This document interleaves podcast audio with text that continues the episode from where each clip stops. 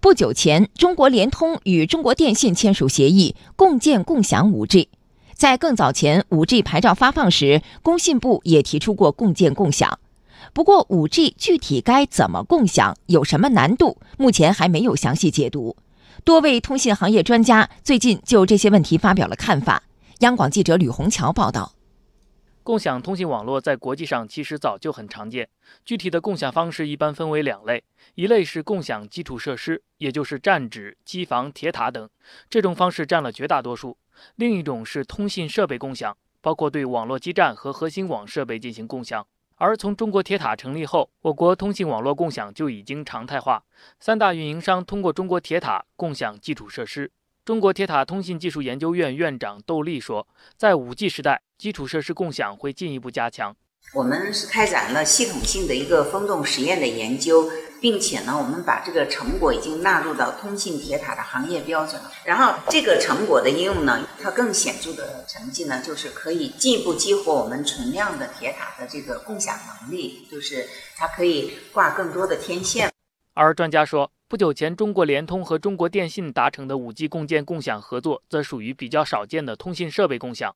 中国联通研究院终端与智能卡研究中心技术委员会主任严斌峰透露。这次合作基于联通和电信的 5G 频率比较接近，双方将共享基站等接入网设备，而各自的核心网仍将独立运行。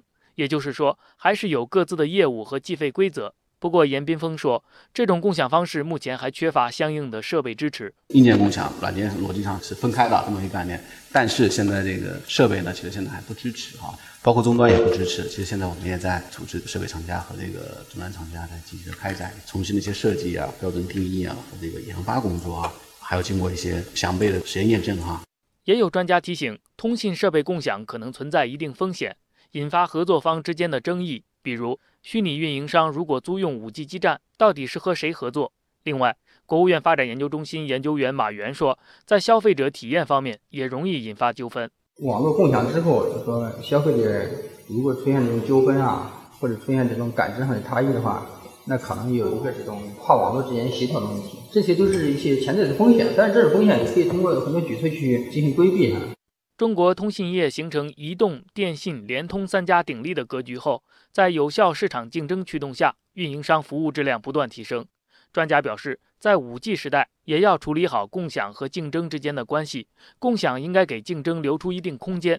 中国信通院副院长王志勤，比如说，在极限条件下，如果说这个网络哈就变成一张网络的话呢，就会出现可能这个就是变成了整个市场的这种垄断。实际上，可能这个运营企业就没有任何的动力再做进一步的这种技术提升，它的服务的提升。